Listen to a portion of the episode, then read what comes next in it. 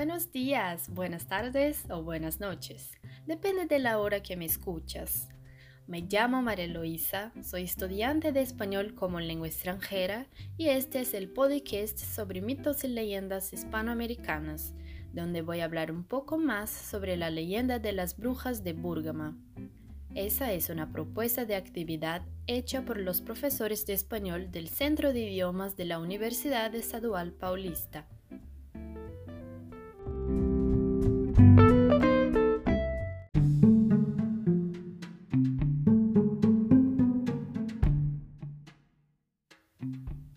¿Sabes qué son leyendas? Ellas son relatos que pueden incluir elementos fantásticos o maravillosos, pero suelen tener cierta base histórica más o menos reconocible. Le aporta cierta verosimilitud.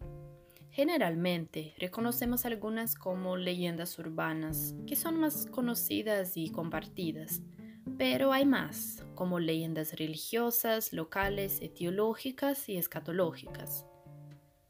Hoy voy a hablar sobre la leyenda de las hermanas brujas de una población pequeña de Colombia según los prehispánicos. Para ti, ¿realmente existen brujas?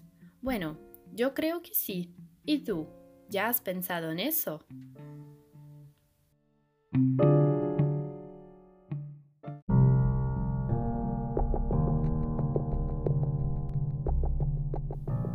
Noche, en una noble y conservadora población, allí y en toda la zona de la vida, se vivía según las doctrinas del catecismo y de las órdenes sacerdotales que predicaban una vida entregada al Señor y que casi todo era pecado y motivo para deshonra, donde solo un pensamiento, una mirada lasciva o incluso una mala palabra ya era razón para tomar un látigo en una noche larga después del rosario, os fragelar igual a un nazareno, para que la sangre y el dolor lave los pecados a frente de Dios.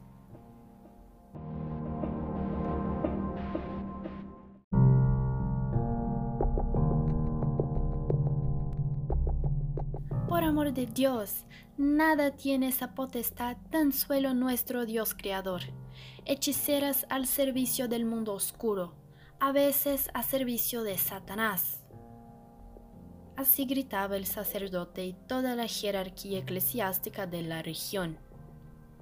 Capturen y acaben con esas brujas. Muchos se ofrecieron en nombre de Dios, pero los indígenas de las zonas las protegieron. Ellos confiaban en sus grandes dotes que aliviaban el espíritu pero la gente no se rindió en la búsqueda y las encontraron.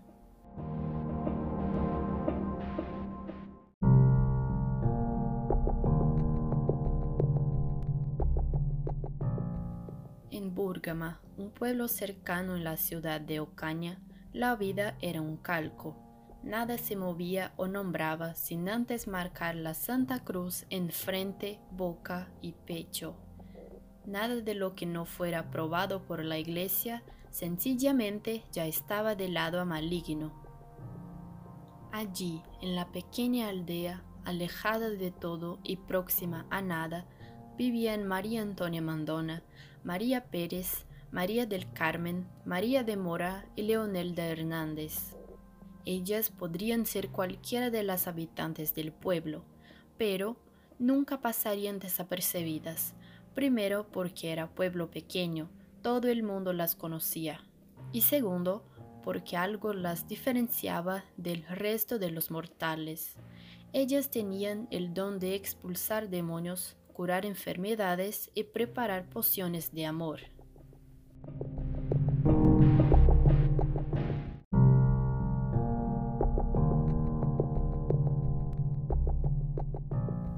agazapadas en lo más profundo de un cerro con un terreno muy quebrado, localizado en la región de cordillera y por eso rodeado de montañas con grandes altitudes, allí las sacaron las aseguradas con cadenas, como solo se hacen con las más peligrosas fieras del bosque, mientras por camino eran castigadas, apedreadas y esculpidas.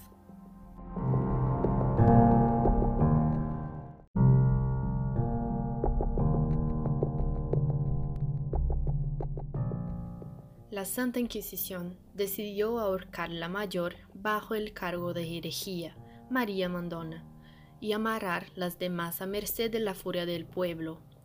Después de una brutal golpiza, se les acabarían las ganas de seguir practicando la hechicería. Sin embargo, no fue así. Un tiempo después, ellas volvieron a ser perseguidas y capturadas, y esta vez Leonelda fue llevada a un paraje donde nadie interfería su ejecución en la horca, pero fue salva por los indios.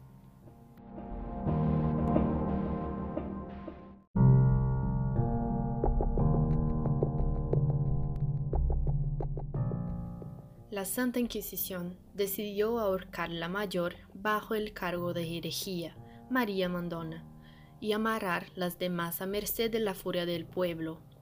Después de una brutal golpiza, se les acabarían las ganas de seguir practicando la hechicería. Sin embargo, no fue así. Un tiempo después, ellas volvieron a ser perseguidas y capturadas, y esta vez Leonelda fue llevada a un paraje donde nadie interfería su ejecución en la horca pero fue salva por los indios.